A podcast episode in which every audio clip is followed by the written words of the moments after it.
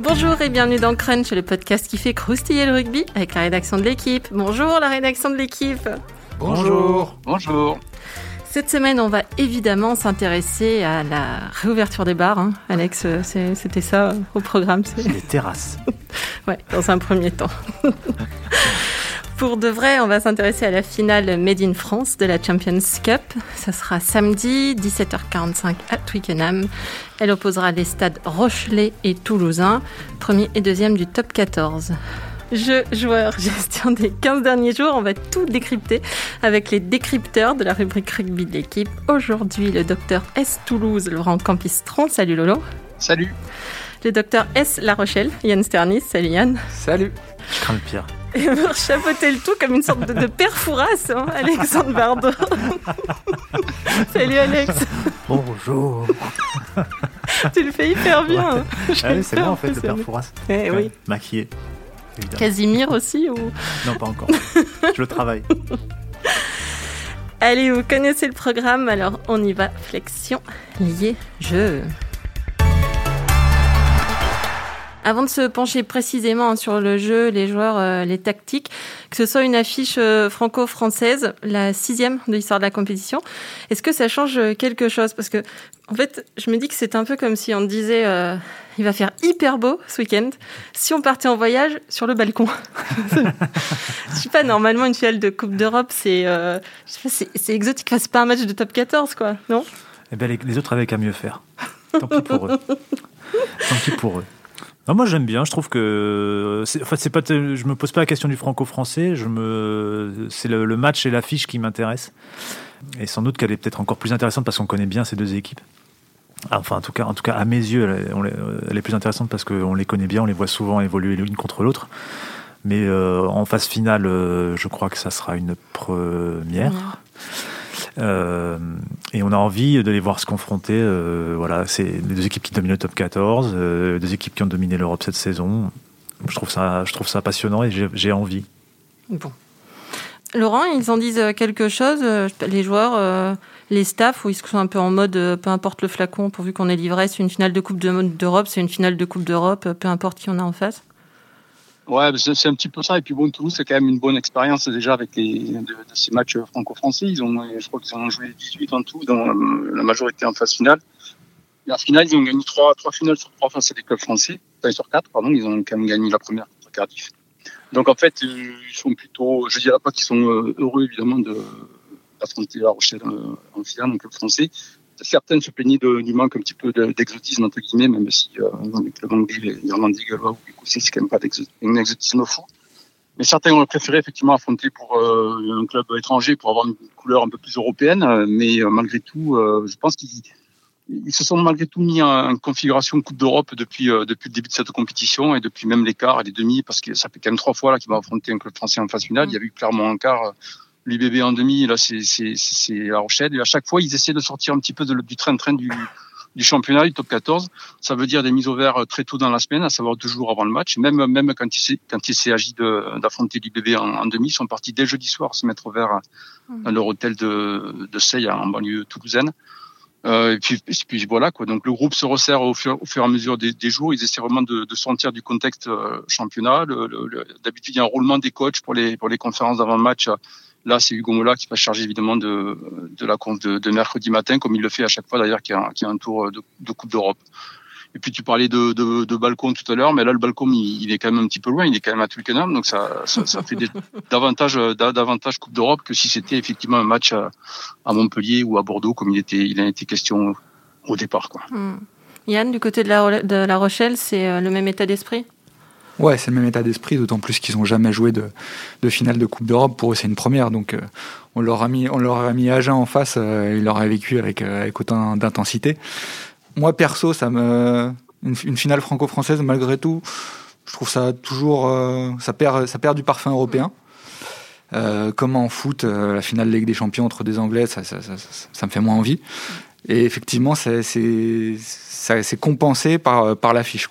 C'est l'affiche, on a envie de voir ces, ces deux équipes s'affronter, on a envie de voir ça.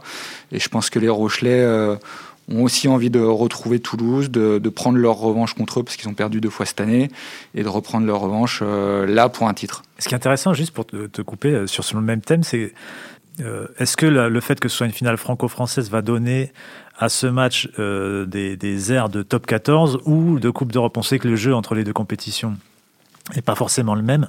Et la question est est-ce que, euh, est-ce que ces deux équipes-là vont basculer en mode Coupe d'Europe, donc un jeu a priori avec plus d'intensité, de, de rythme, de déplacement? Souvent, c'est l'arbitrage d'ailleurs qui, qui fait, euh, qui, qui, aide aussi à basculer euh, en mode Coupe d'Europe. mais voilà, c'est un, un, sujet intéressant et la question se pose. Ce matin, je lisais une interview de Jean-Baptiste Elissal qui disait que qu'à ses yeux, euh, bon, bah, la possibilité que ce soit un affrontement très euh, top 14, marqué top, top 14, euh, existait, quoi. Donc avec plutôt pas mal d'affrontements et de, et de, de, duels et peut-être un rythme un peu moins élevé. En tout cas, cette finale, les demi aussi, on y avait donc trois clubs. Elle dit quelque chose du niveau du rugby français aussi. Laurent, trois clubs en demi-finale, ça cause, non? Euh, bien sûr, c'est pas la première fois que ça arrive, mais quand même c'est assez rare. Et, et, en plus de ça, le proclame en demi-finale, mais on se retrouve aussi avec les deux premiers du top 14 euh, en, en finale. Donc il y a pas de, je pense qu'il n'y a pas de hasard. C'est les, les, deux clubs français aujourd'hui qui sont euh, qui sont au-dessus du panier avec le, le, le, Racing, mais qui est un petit peu plus inconstant. Euh, donc voilà, donc il n'y a, y a, y a, pas de hasard. Effectivement, le, le, rugby français est aujourd'hui à la pointe du, du combat et c'est mérité. Ouais. On a suffisamment euh, critiqué le, le, rugby français dans toutes ses composantes pour dire qu'aujourd'hui, il y a quand même, euh, c'est quelque chose qu'on constate depuis deux ans, un peu plus peut-être même, qu'il y, y, a un regain quand même et c'est le fruit de beaucoup de choses, mais euh, voilà, aujourd'hui, on voit euh, l'équipe de France euh, va mieux malgré une fin de tournoi un peu compliquée. Euh, et, là, sur on a eu un club de, le Racing était en finale de la coupe, dernière coupe de, la Coupe d'Europe qui s'est jouée en novembre dernier ou mmh. octobre dernier. Et là, on a deux clubs français et ces deux clubs français qui, en plus, contrairement à une époque, ne se, reposent pas sur des, uniquement en tout cas sur des joueurs euh, étrangers. Il y, a, il y, a, beaucoup dans ces, dans ces deux équipes-là, il y a beaucoup de joueurs qui euh, ont disputé des, des matchs avec l'équipe de France depuis un an et demi, de Aldrit à Dupont, à Tamac, et c'est des joueurs euh, parfois pour, pour le cas des Toulousains formés au club, et c'est des joueurs modernes, c'est des joueurs voilà. Donc il y a, oui, il y a quelque chose, ça va mieux quand même. Mm. Ça fait cinq ans, je crois, qu'il n'y a, a, pas eu de club français champion d'Europe. J'ai arrêté de tenir le compte en ce qui me concerne. Depuis Toulon, euh, 2015, ouais. Donc ça fera ouais, même plus que ça. Six ans. Six ans. Je ne me souviens pas du tout de cette finale, pas du tout. Euh, les demi-finales euh, contre Bordeaux pour Toulouse, contre le Leinster pour La Rochelle, c'était il y a 15 jours. Depuis, on a vu deux façons différentes hein, de, de, préparer la finale. Toulouse a mis à peu de choses près ses titulaires dans le formol, euh, grosse défaite à Toulon, défaite à domicile aussi ce week-end contre Bayonne. Bon. Euh, alors que La Rochelle affichait 10 titulaires là, euh, ce week-end contre Agen. Il y en a d'ailleurs un qui est resté sur le carreau, hein, le, centre Pierre Aguillon qui est sorti sur Civière avec son genou gauche blessé. C'était quoi la stratégie de, La Rochelle, Yann? Un peu de repos, mais pas trop pour garder du rythme pour samedi? C'était quand même pas mal de repos après le Leinster. Euh, au, début, on pensait plutôt que, que La Rochelle allait faire euh, tourner le match du milieu, c'est-à-dire qu'ils avaient, ils avaient trois matchs en une semaine, avec euh, un match à Brive à rattraper au milieu. Ils ont joué Montpellier, Brive et du coup le week-end dernier Agen. Et on pensait qu'ils allaient plutôt faire tourner contre Agen et qu'ils mmh. allaient mettre les, les, titulaires habituels sur le deuxième match. Et en fait, ils n'ont pas fait ça. Du coup, euh, ça, donne quelque chose d'un peu spécial. Ils devaient se dire que euh, la répétition contre Agen ne serait pas trop, trop difficile non plus pour les titulaires habituels. Ils ont voulu leur laisser une grosse plage de repos derrière le Leinster qui avait dû laisser des, des traces, un, un, bon impact. Et euh, ils, ont choisi de, ils ont choisi de faire ça. Laurent, en revanche, Toulouse a opté pour une, une gestion à l'irlandaise. Tu écrivais? Ouais, ils sont vachement inspirés des. Enfin, euh, Mola disait récemment sur une, une, une précédente euh, conférence de presse qu'il s'était beaucoup, euh, qu'il admirait beaucoup les provinces irlandaises pour leur, leur, leur faculté à arriver vraiment à, sur les sur les matchs importants de la saison avec un effectif au, au complet. C'est-à-dire qu'ils font beaucoup tourner, ils, ils, gèrent vraiment très très de manière presque chirurgicale le temps de jeu des uns et des autres, ce qui fait que le, jeu, le jour J sont là avec leurs leurs 15 joueurs quasiment de l'équipe type de début de saison, quoi. Et Toulouse, euh, jusque-là, avait justement du mal à arriver à ces, ces, ces échéances-là pardon, avec euh, des joueurs d'effectifs au complet. Notamment, on l'a vu en demi-finale contre Exeter il y a pas, en septembre dernier, où ils étaient vraiment très très justes, euh, notamment au poste de deuxième ligne. Et la blessure de Rory Arnold très tôt dans le match avait obligé euh, un troisième ligne, en l'occurrence Placine, à, à, finir le match. Et ils avaient vraiment souffert en conquête à ce moment-là. Donc en fait, il a changé radicalement de, de façon de procéder, Hugo Mola et le staff toulousain. Euh, à savoir que maintenant, ben voilà, ils ont décidé de. Ils avaient fait pareil d'ailleurs avant, la, avant le match au Munster en huitième de finale, puisque le, match d'avant, ils, étaient allés euh, avec une équipe complètement remaniée à Montpellier. Vous avez pris déjà une rouste. Donc la bis repetita euh, après après la demi contre Bordeaux, il a mis tout le monde effectivement, euh, en tout cas la plupart des titulaires habituels dans le formol, comme tu as dit. à Toulon et puis là encore le week-end dernier contre Bayonne pour de façon à les avoir tous évidemment sur le terrain samedi. D'autant plus qu'ils sont vraiment justes à certains postes. Euh, par exemple, en pilier droit, euh, derrière as Aldeguerri et, et l'américain Enou qui sont actuellement blessés. Donc si tu mets euh, Fomina à Bayonne et que tu, tu, tu, tu, tu le pètes sur le match, mm. tu te retrouves à jouer une finale euh, de Coupe d'Europe avec le, le, numéro 4 euh, qui est certes euh, correct, hein, t'as Philly, mais bon, c'est quand même pas pareil que si t'as Fomina dès le, dès le, début du match. Et pareil chez les, notamment chez les trois quarts, ils sont à flux tendu, à flux tendu depuis les blessures de, de de Guitoun. Là, il y a encore Bonneval qui s'est qui s'est répété, Tozin qui est pas encore arrivé, donc c'est difficile de faire jouer Dupont, Tamac. Médard, euh, Colby, Lebel, Aki, tout ça, de les faire jouer là au risque de, les perdre. C'est un petit peu la, la philosophie qui a, qui a, du, stade euh, avant cette finale de, de Coupe d'Europe. Ce qui est intéressant, c'est que ça dit deux trucs, je trouve. C'est que le, petit 1, je pense que la, saison, et ça, c'est les remontées de, des joueurs, est, longue, particulièrement longue, et surtout pour les internationaux.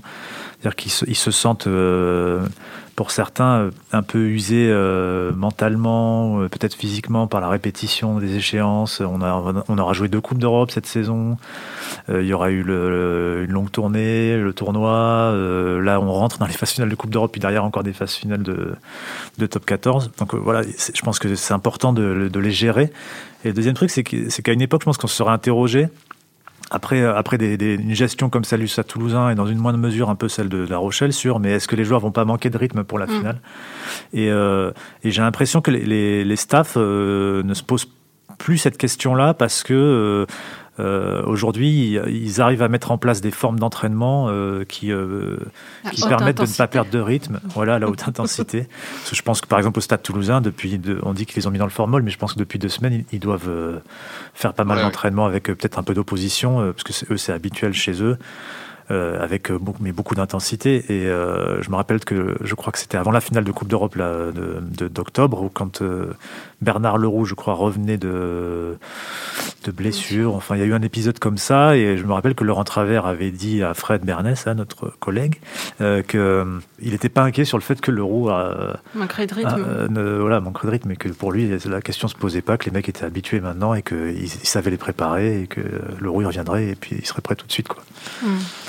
Pour rebondir, oui, c'est exactement ça. Les mecs s'entraînent depuis 15 jours quand même dans des conditions euh, presque à balles réelles, à haute intensité sur les entraînements à Ernest, à Ernest Vallon. Quoi. Donc, euh, et puis, bon, on est quand même en fin de saison. Euh, je pense que le staff considère qu'ils seront prêts depuis un petit moment à, à jouer ces, ces matchs-là et que c'est pas 15 jours de, de, de, de, de 100 matchs, je veux dire, qu'ils vont, vont vraiment aller, leur faire manquer de rythme sur, sur la finale. Quoi. On passe aux clés du match. On a de très bonnes équipes, hein, on va dire, pour dire quelque chose d'un petit peu, un petit peu définitif, avec un collectif puissant, des individualités fortes. Euh, Yann, Laurent, vous nous décririez un peu chacun le, le jeu de votre stade euh, Yann? Je mets à la place de Ronan O'Gara et John Gibbs. Voilà. T'as un petit côté John Gibbs, je trouve. Ouais, ouais. Petit, mais. Petit. Ça fait longtemps que t'as pas vu John Gibbs alors. Non, mais ils vont mettre leur équipe euh, habituelle. Il y, a, quand même assez peu de suspense dans, le 15 qu'ils qui vont mettre en place, si ce n'est au centre où, euh, où s'est blessé contre le Leinster euh, à la cheville, à une cheville. On ne sait pas. A priori, il serait, plutôt euh, partant pour, pour être titulaire samedi, mais il y a encore un petit doute le concernant. Pour le reste, ça sera du classique. Et du classique, c'est du très lourd devant c'est une des grandes forces de La Rochelle euh, cette saison, c'est euh, d'avoir quelques, quelques joueurs un peu hors normes qui font avancer tout le monde, comme euh, Winnie Antonio, comme Will Skelton qui a été très impressionnant contre, contre le Leinster et même tout au long de la saison. Et le reste, ça va être une ligne arrière qui va très vite. Et c'est l'ADN du stade Rochelet, mais qui est, qui est démultiplié cette saison. Et, je les vois mal faire autre chose que ce qu'ils ont su faire euh, tout, au, tout, au, long des 12 derniers mois euh, contre, contre Toulouse samedi. Ce sera, sera du classique. Après, euh, Ronan Gara a préparé tout au long de la saison aussi des, des, stratégies défensives qui ont, souvent été, été gagnantes. J'imagine qu'il aura, qu'il aura un nouveau plan en tête contre le Stade toulousain. Et les, les deux matchs qu'ils ont joués, que ces deux équipes ont joué l'une contre l'autre cette saison, lui a sûrement donné des, des enseignements. Laurent, le Stade toulousain va faire du, Stade toulousain Oui, oui, oui, c'est-à-dire un gros, un gros paquet d'avant. C'est comme ça qu'ils ont gagné d'ailleurs leur, leur, leur, match précédent de, Coupe d'Europe. Hein. En usant, en usant l'adversaire, en finissant par prendre le dessus avec euh, un banc euh, exceptionnel aussi euh, sur la fin.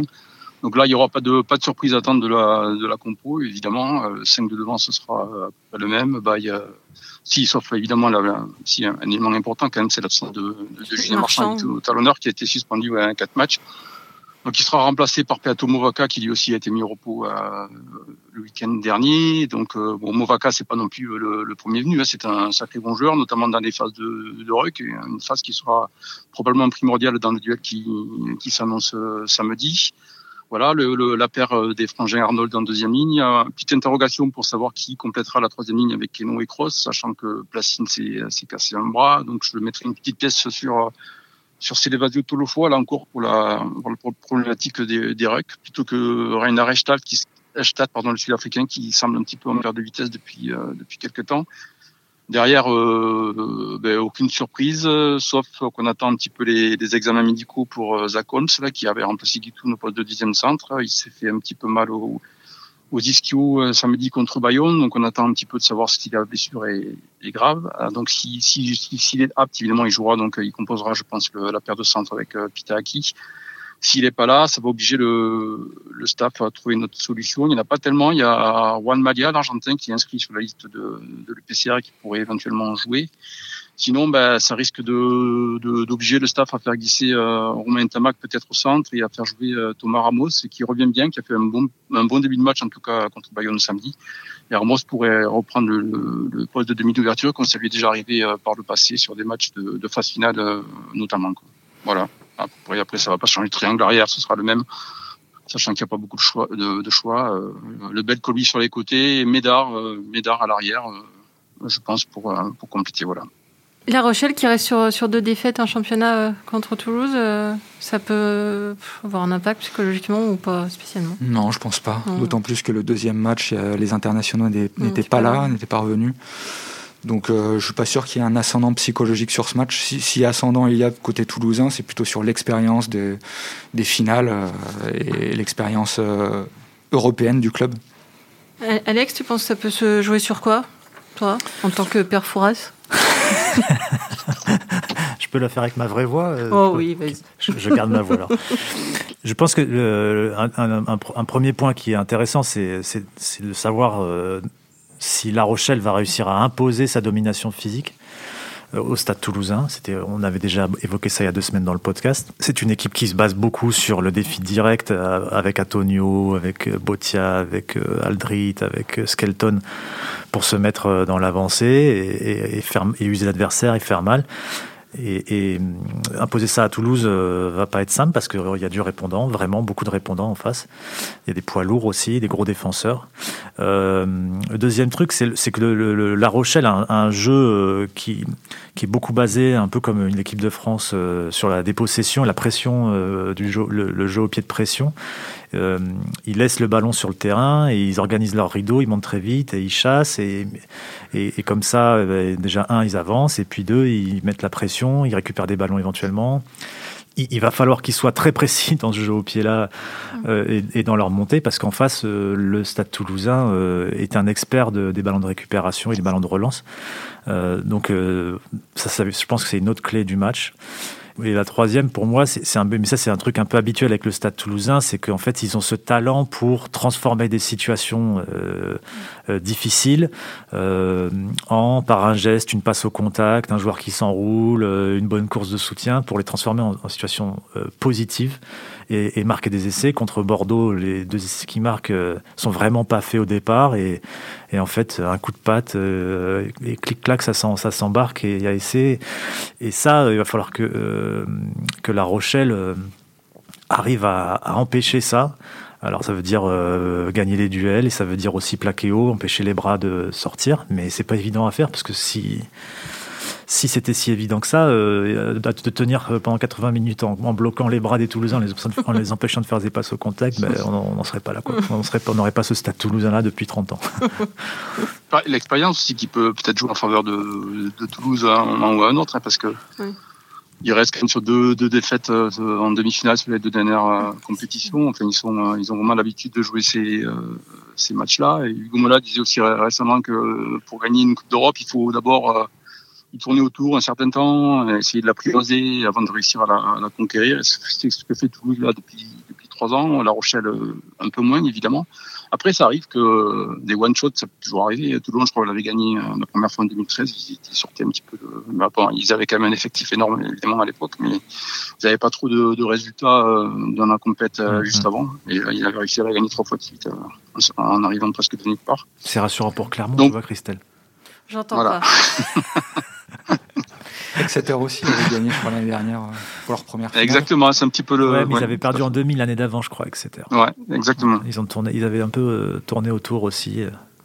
Le Racing a bien tourné autour aussi. Ouais. Et puis c'est vraiment l'objectif, vraiment l'objectif de Toulouse depuis le, je crois qu'ils y pensent depuis le, le Brennus soulevé en 2019. Quoi. C'était, hop, on a focalisé sur la, sur la Coupe d'Europe euh, depuis qu'ils ont gagné le, on a gagné le, le mais on veut absolument regagner la, la Coupe d'Europe. Ça fait, ils sont toujours au recordement du, du, nombre de victoires avec quatre. Mais la dernière remonte quand même à 2010 et, euh, et puis voilà, c'est une, une, compétition qui est vraiment ancrée dans, l'histoire du Stade Toulousain. Euh, ils ont été évidemment les premiers à la gagner en 96. Ils ont été aussi les premiers à avoir trois étoiles sur le maillot en 2005 et le premier à avoir quatre étoiles sur le maillot en 2010. Depuis, ils sont fait rejoindre par le, par le Leinster. Et là, ils ont vraiment envie de, d'être les premiers à nouveau à conquérir la, la cinquième. Et, dans le club aujourd'hui, il y a beaucoup, beaucoup d'anciens joueurs euh, qui ont gagné la, Coupe d'Europe, euh, y compris la première. On a fait le calcul l'autre jour avec euh, Lolo, c'était 7 ou 8, je crois, des vainqueurs de la première Coupe d'Europe qui sont encore au club aujourd'hui. Et quand on parle de culture, bah, voilà, je pense que et, et je pense que c'est pas un mot balancé en l'air et ça, passe. je pense pas qu'il il parle tous les jours de la Coupe d'Europe au sein du Stade Toulousain, mais le fait d'avoir au sein de ce club-là des joueurs qui ont gagné la première Coupe d'Europe et puis qui ont souvent gagné ensuite la Coupe d'Europe fait que de manière, ça se diffuse et il y a une sorte de confiance qui s'installe au sein d'un effectif, d'un club, qui permet d'aborder ce, genre de compétition-là euh, sans complexe et avec la conviction que c'est possible. Un peu, je pense qu'au Real Madrid, il doit y avoir un peu cette ambiance-là. Euh, même quand on n'a pas connu le Di Stefano, ben on, sait qu'on est au Real Madrid et que le Real Madrid a, a cette culture-là et que la Coupe d'Europe, on peut la gagner avec ce club-là.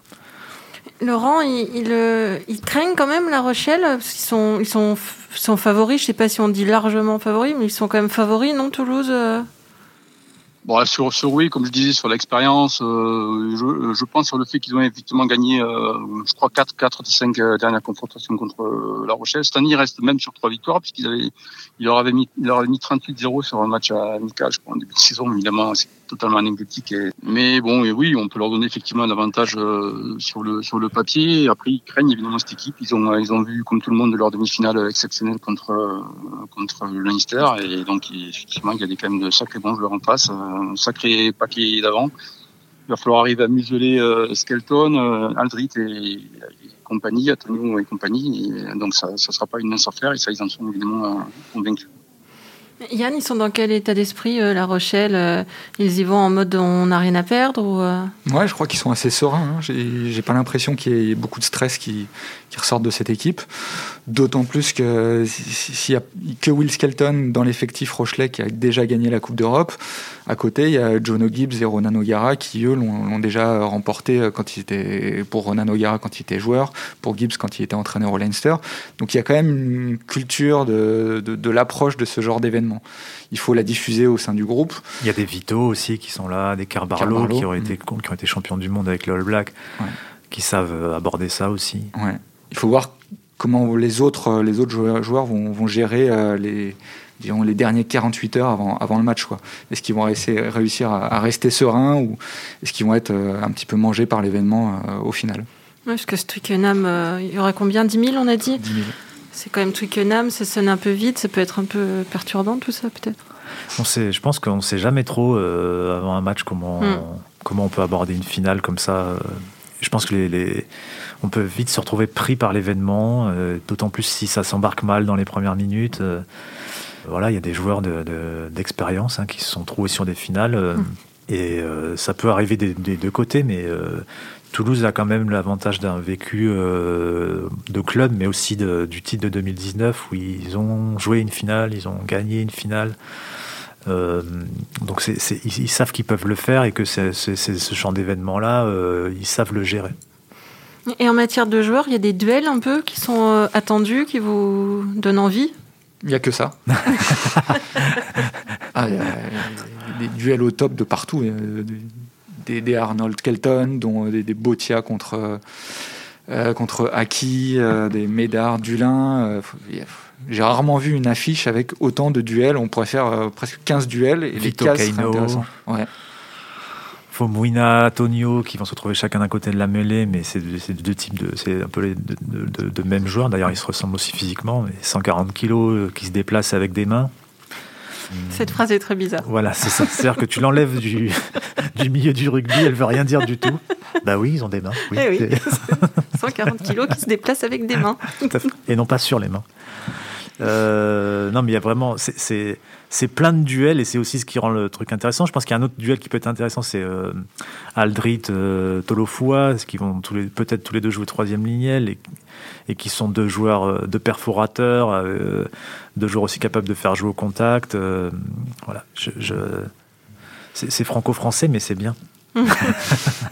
Laurent, il y en a des duels euh, qui te qui t'interpellent un peu dans, dans cette Ouais, ce confrontation? qui est bien aussi, c'est que c'est non seulement des duels poste, euh, poste, poste pour poste, mais c'est aussi des duels euh, par nationalité, parce qu'il y a des euh, Sud-Africains contre Sud-Africains, Néo-Zélandais contre Néo-Zélandais, Keno Vito, euh, Skelton, frère, les frères Arnold, Leeds Colby. Colby, hein. Roule, ouais, c'est, c'est, enfin, il y a, vraiment des, des, des, des, des duels à, à, tous, à tous les étages et vraiment hyper sympa à, à traiter et puis, puis surtout à, à voir ce que ça va donner sur le terrain. Quoi.